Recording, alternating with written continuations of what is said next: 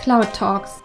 Meet Team Fashion Cloud, the people behind Europe's leading B2B platform for data exchange and order in the fashion industry.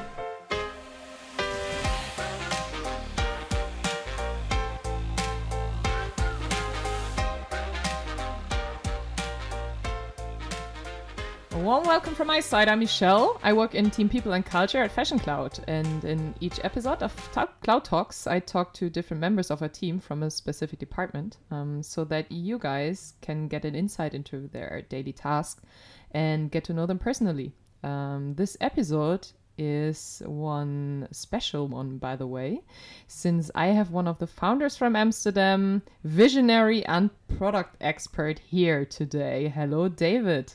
Hey, Michelle.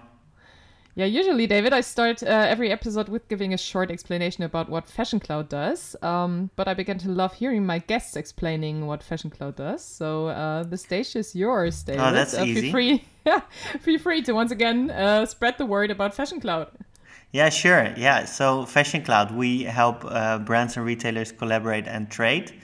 Um, we do that in the fashion industry, one of the world's largest industries. And uh, we focus on the wholesale community. That's the group of uh, multi brand retailers and uh, the brands that serve them. And we help them work better together. Great. Yeah, well, that's a real founder's perspective on the products here. Um, let's start right in. um, yeah, as I just said, we are recording this uh, podcast uh, with you from Amsterdam, so remotely. Um, I think you're sitting in Amsterdam North, right? Yeah, I'm um, in a lonesome office right now. Yeah, it's it's it's evening. I really have to mention that at this point because I usually record the podcast in the mornings. Uh, you asked me if we could could do it in the evening, so I assume you're rather a night owl. I am. so nobody's still in the office. No, no, no. It's uh, seven twenty now. So yeah.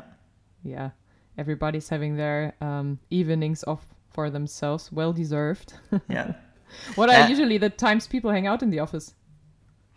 Um, it depends. I think first people drop in uh, slightly before nine, and I think around six ish, uh, six thirty is empty. Yeah. And then everybody has its own times. Yeah, yeah. So uh, usual time windows, I would uh, I would say also for yeah. here for us here in Hamburg. Um, yeah, nice. Okay, then you have time and you have uh, the space uh, to talk to me tonight. Everything. And... I have my tea. It's perfect. Great. I, I, do you actually rather drink tea than coffee? Uh, no, but in the evening I do. All right. Yeah, I I tend to be a coffee in summer and tea in winter drinker. But oh, really? That's interesting. Yeah. I'm. Um, I can't drink coffee after lunch. I don't like it. It's uh, it's a funny thing. Oh, for coffee time, no coffee, but tea. Yeah. So you have the tea time. All right. Yeah. Also great. Um, nice, David. Uh, time to get to know you a little bit more. Let's start with our little game, either or. That okay. we do all the time. Uh, I give you two options, and you choose the one you like more. Let's do it. All right. Um, first one: Tel Aviv or Silicon Valley? Tel Aviv. Why? It's less expected. All right. Après or beach party? A beach party. Nice. Always a beach party. Yeah. Having four close friends over for dinner or throwing a big party with 100 people? Uh, for sure, four friends. All right. But you also do great on the big parties that we're having. yeah, they're great, but I just don't like the cleaning. you don't like to be the host. I, I see. Um, having the ability to stop time for five minutes uh, whenever you want, or the ability to see through walls. I would stop time. All right, that's actually an interesting one because are you are you getting older in those five minutes? Because I would be double my age right now because I would always stop the time. Yeah, true. That's a good point. That would be bad because then everybody sees you aging much faster than the rest. That's a bad thing. All right, that was it for now already. Uh, thank Cool. you, David. Um, now let's talk about uh, your role as a founder here at Fashion Cloud because um, that's a very uh, special one. And uh, we have six of you guys, which is sometimes uh, pretty convenient. And everybody has their own uh, little, uh, yeah, universe, you could say. And you're also, you could call yourself head of product, right? At Fashion Cloud. Because yeah, sure. Yeah, you're all all there for the product uh, development, uh, which is super exciting. So um, yeah, but let's start with the founder's role that mm-hmm. you have. Um, first things first. Um, important at this point is that you haven't actually been one of the Fashion Cloud founders, but the founder of another company named Neon. I think Neon, right? Not Neon. Yeah, yeah, Neon. um, yeah, can you maybe tell us a bit more about that story? Yeah, sure. So uh, I started with that seven years ago when I was um, online strategy consultant for like I had my own uh, small consulting agency, and uh, one of my customers was a large shoe retailer in the Netherlands. And uh, first, I helped them uh, improve their web shop, and then later, I helped them with their back office processes. And one of their uh, processes was um, buying. Um, they had to buy thousands of shoes every year.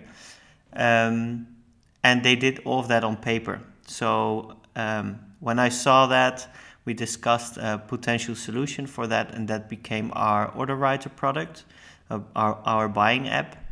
And uh, from there, the company developed and the products developed. All right, and then uh, how did you how did you find Fashion Cloud or find your way to Fashion Cloud?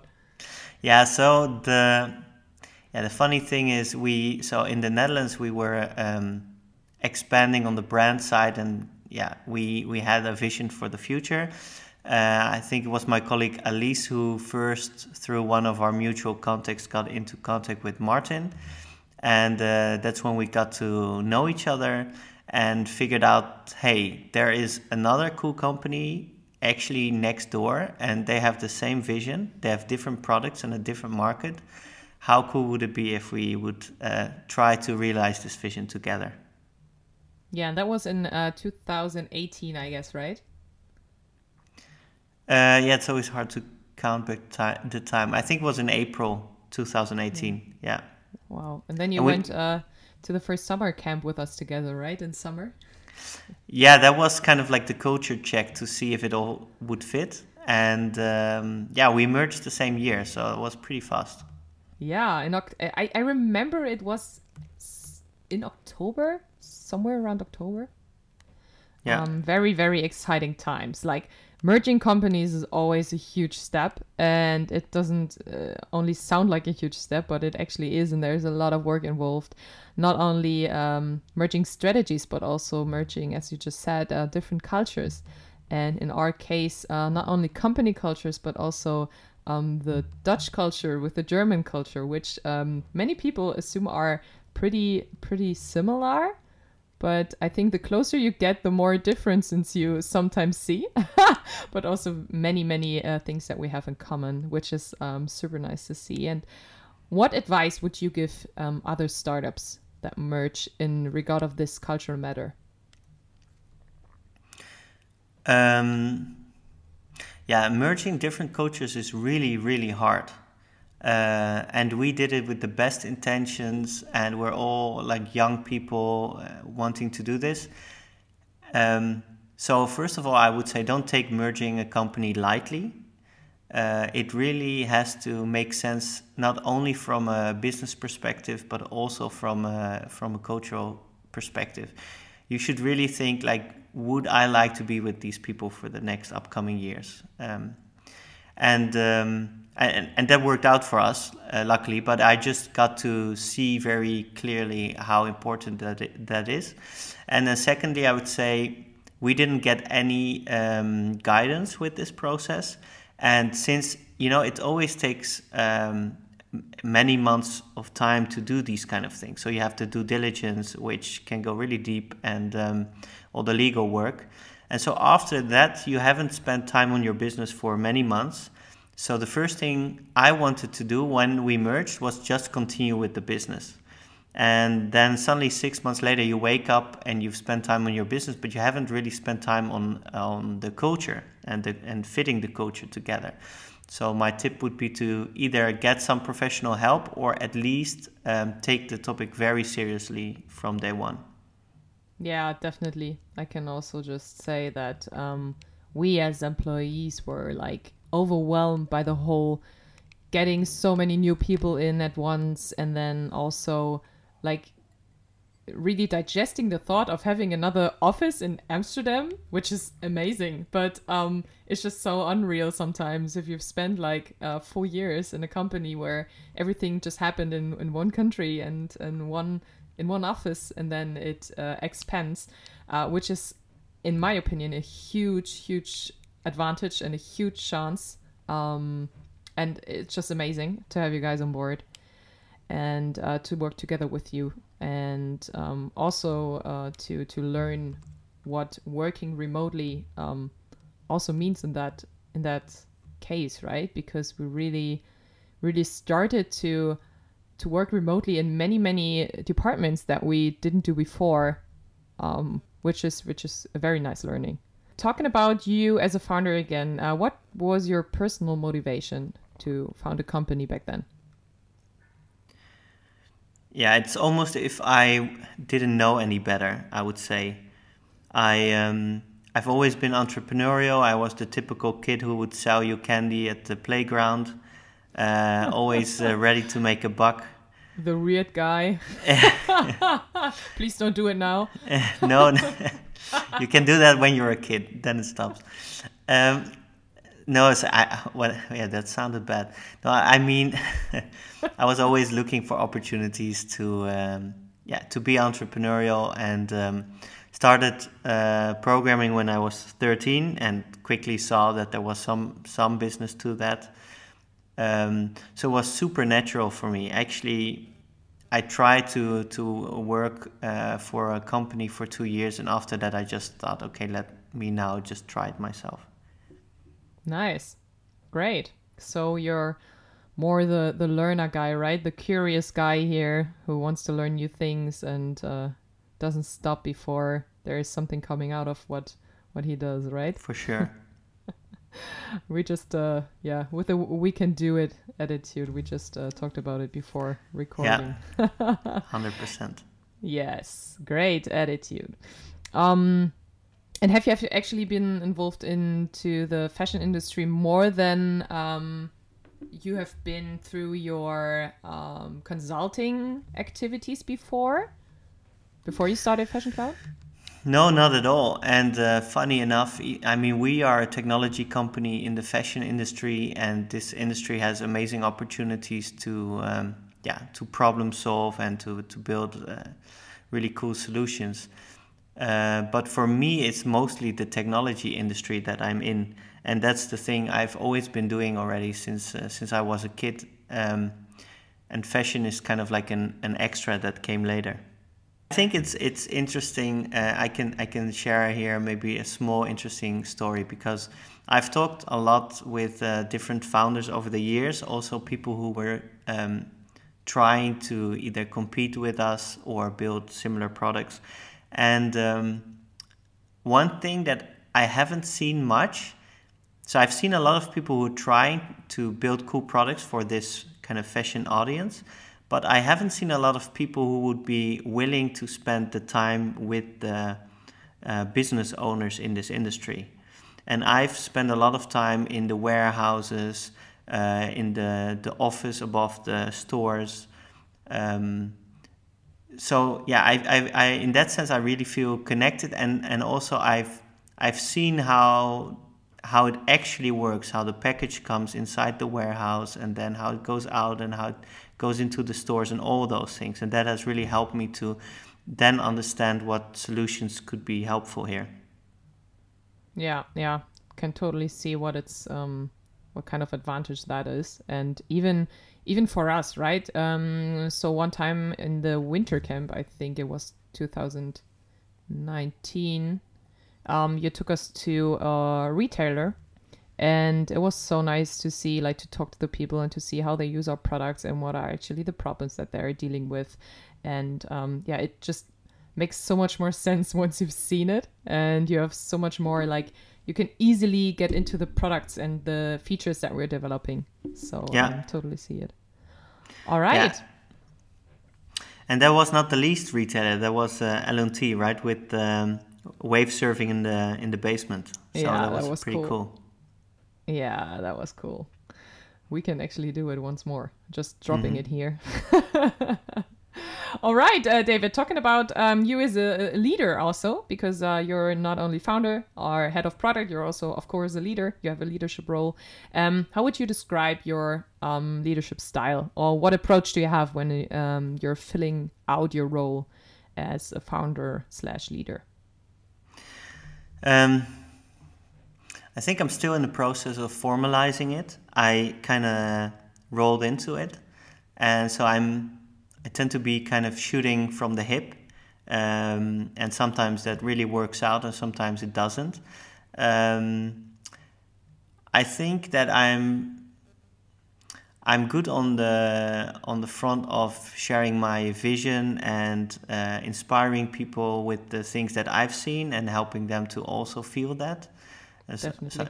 yeah, and um, yeah, and then I'm I'm I, I can be really into the details because I really like them and I really appreciate them. But then at the same time, if I see that you know you completely um, yeah you're completely on top of something, then you wouldn't you will also not see too much of me, and I'll just let you do your thing. Yeah, yeah, all right. Um, so what does uh, a usual day look like for you? Like, I mean, is there actually a thing called a usual day for you? I guess not. is there No. like many recurring things, or is it very, very uh, changeable? Well, there are some recurring things, but in the end, every day is definitely different. Um, I think one of the things you have as a founder and as somebody who has been with the company from the start is that whatever nobody knows how to figure out ends up on your plate. And sometimes it could be something silly like a contract that was uh, created five years ago and nobody knows where it is. And then it takes you still 15 minutes to figure it out. Totally Uh, yeah. Yeah, right. Uh, or it could be something uh, really complex that suddenly takes a lot of time. Um, so, but I would say, yeah, we have our, our Mondays where we sync up with all the teams. On Wednesday, I spent uh, I tend to spend the whole morning with the product management team, and we kind of have like a long coffee where we discuss progress on the projects, but also new inspiration. And this morning we were discussing some research that we've seen during the Digital Fashion Week to to inspire us. So those are the Wednesday mornings, and then um, the the days in between are either filled with uh, blocks of time to to to think about strategy or to uh, design parts of our product, um, to host meetings, to help facilitate that some other people can can do their jobs, or meeting with customers. Yeah, yeah, totally see that. And um, yeah, talking about your two different roles, like as uh, in the development team and a member of the management board, um, I see there's only a soft shift between the both roles, right? Um, as in like a, a, very gray line between those two, you mean, or Yeah, yeah, yeah, yeah. I think we spend most of our time still operational, and we see that as a good, generally as a good thing, as long as it as we can also do our leadership duties. Yeah. What percentage of your time um, are you involved in team tasks and how much in founder things? Would you say? Yeah, funny enough, I feel like let's say 50% is operational, uh, which is kind of let's say my head of product role. 25% is management, and the other 25% seems to seems to be lost. No, I think that's like neither bucket. It's just kind of stuff that comes up. Yeah, yeah. Also, uh, developing the team um, as a team leader, right? Yeah, and sales, and then suddenly it's accounting and whatever it is. We all love the accounting part. Yeah, yeah. All right, and um, yeah, you've just given some examples of how you work together with the product team. Um, So, what exactly do you contribute to the teams? It's not only drinking coffee and exchanging um, about research and other new topics that pop up, right? So, uh, maybe you can give us a little insight into how you work together a bit deeper. Yeah, sure. So, um, as product development team, we have to. We're kind of taking polls from all the different departments in our company and the market outside, and then trying to synthesize that into both a product vision, which should align with the company vision, and then eventually execution, which means development of great products. So, um, yeah, we have we have a team for that. I'm also just working along in that team, uh, doing what everybody does. But then at the same time, I have the responsibility to make sure that uh, everybody has what they need, and that tends to translate into making sure that there is enough customer contact or making sure that all the things that are happening in the industry are understood. Of course, with my background and having all those talks with the, the retailers and the brands, um, sometimes it's a bit easier for me to digest new information and then I do that and, and help others to make sense of it all. Um, but for instance, yeah, I host maybe a meeting around our vision, and uh, and it would be a workshop where we spend an hour thinking about the company vision and the industry and why certain products do what they do and what users we are addressing uh, and uh, how we're solving their problems. All right. So would you rather say you're one kind of mentor for the team or more? Um, was somebody who's who's actually really executing the tasks that pop up? Um, yeah, I see myself as a as a guide, so that uh, the people can do what they have to do um, and fulfill their goals. I think I could be more like a product mentor, yes, so helping people understand the products and the vision, um, and then like a personal mentor a little bit less. I see that the teams are quite self-learning and self-organized. Um, but of course, here and there, I help out with challenges that people have. All right, all right. Um, so, uh, what is, in your opinion, the most important thing in your role as a founder? So, what's most important to you? Um, I would say I think it's important that we set the right goals, set them clearly, and keep focus on the that's the outside direction, and then on the inside direction. I think mo- the most important thing is uh, setting up a good company culture and hiring the right people, and maybe as a third to make sure we have uh, the right processes. All right, and um, on the other side, what's the hardest part of being a founder?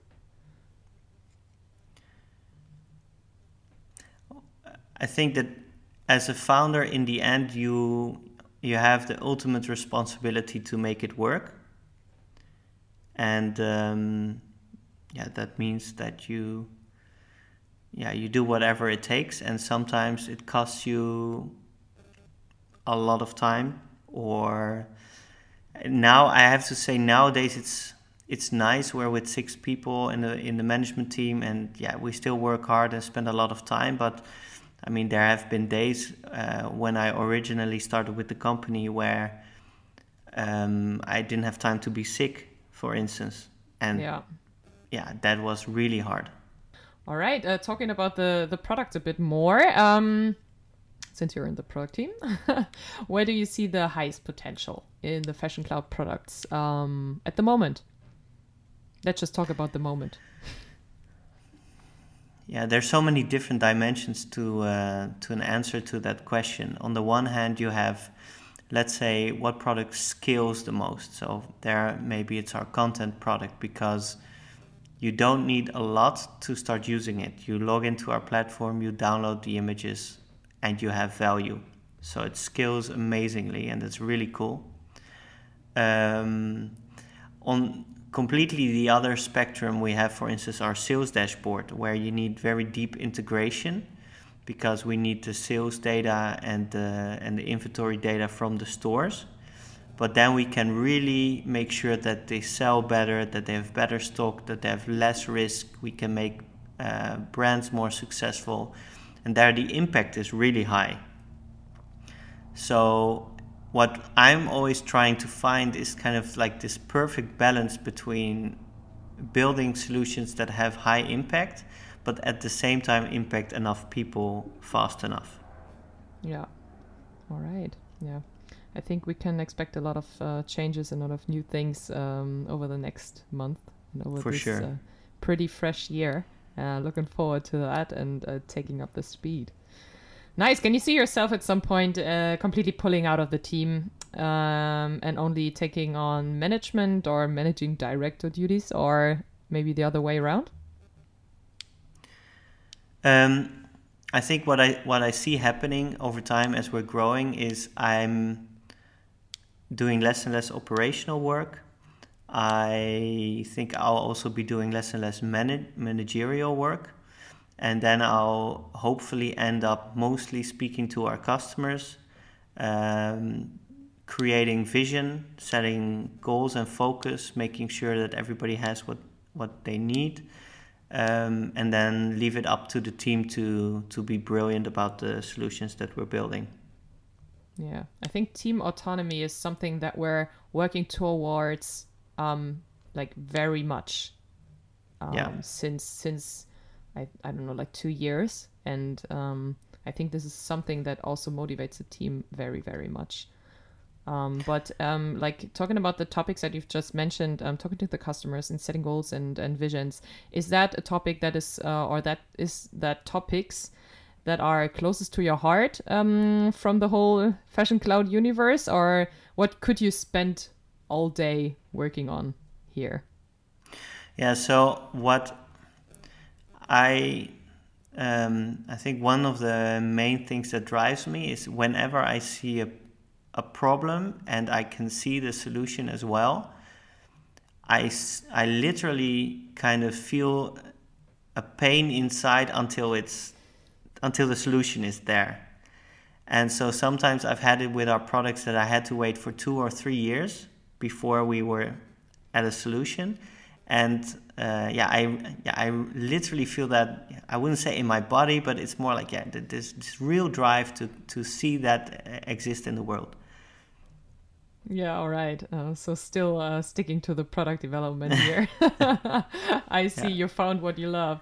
All Yeah. right. Yeah. How do how do you how do you hold back that pain, or how do you uh, cope with the situations when you see that there is no no way to to realize that um, solution that you have already in your mind and in your body?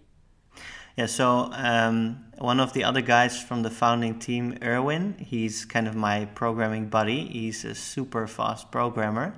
And um, every now and then, and lately we, we've been doing it a little bit more, I just block a whole day with this guy and I sit next to him and uh, we, we set a goal for the day and we make sure at the end of the day we have uh, some code live that does something that I, I've had on my mind for a long time already uh, and we tend to always have something, and so that's kind of like keeping me going, keeping me going in the short term uh, while I'm waiting for the big, uh, big things to finish. Yeah, or the small, uh, easily reachable goals, so to say.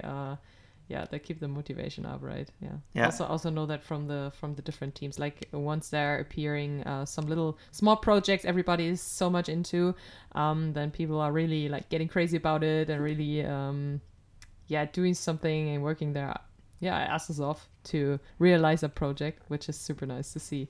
Also to have like some I used to call it innovation lab in our startup, which is still some kind of innovation lab. So this is cool to also block some time for that kind of Yeah. stuff every Yeah. now and then. Yeah, but I, I would like to say that you know we are deploying a lot of things, a lot of uh, the time. So every other week there's something new to look at, and I can. Uh, like I, the way I said it just now, like I don't need to necessarily have to thought about the solution myself or anything, but just that I see that we're um, moving forward. I really like that, and uh, it's when it's the team doing all that and I can just see the results that still really makes me happy. Yeah. And also the customers are super happy about it, right? Yeah. Yeah. Yeah, which is uh, main goals here.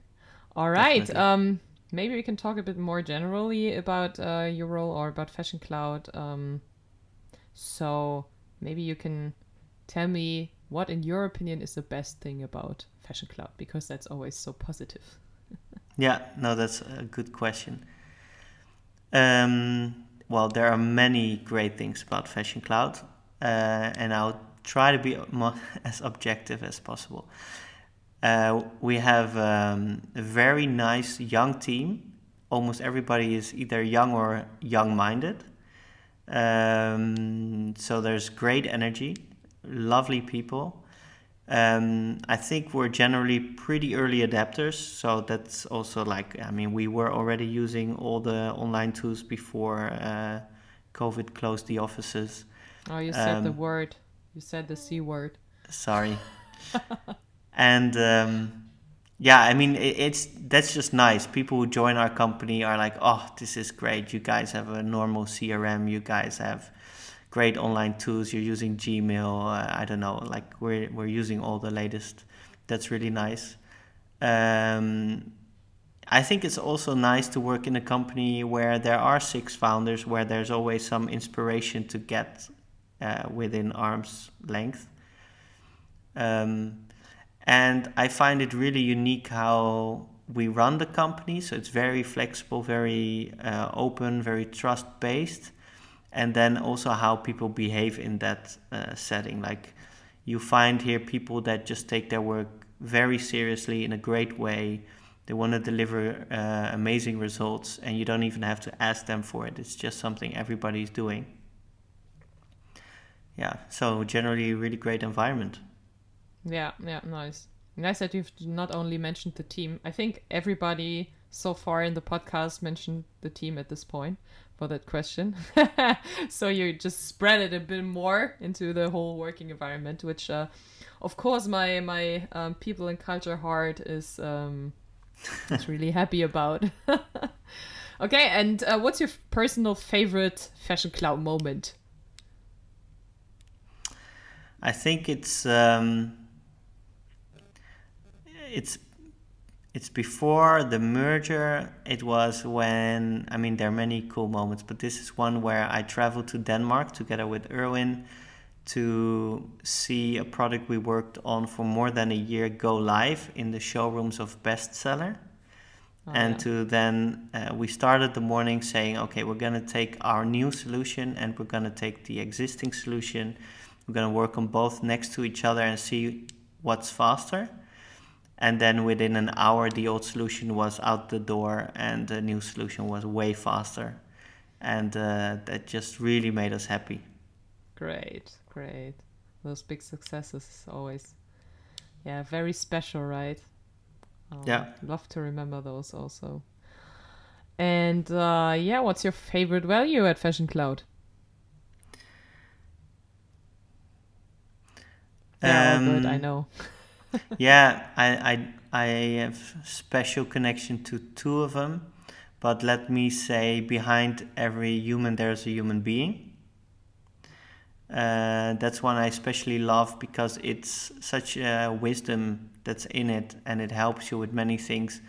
Uh, on a day-to-day basis, there's always um, there can always be a reason why somebody is grumpy, tired, or whatever it is and it's so easy to take that at, at face value and then judge the person but this core value helps us remind you know there's probably a reason and uh, to ask what's up and how can i help and it's amazing how quickly um, problems can be resolved if you just take the time to understand what's going on Yeah, yeah, totally. And but it's also like what I find is very important to see is also about making mistakes, right?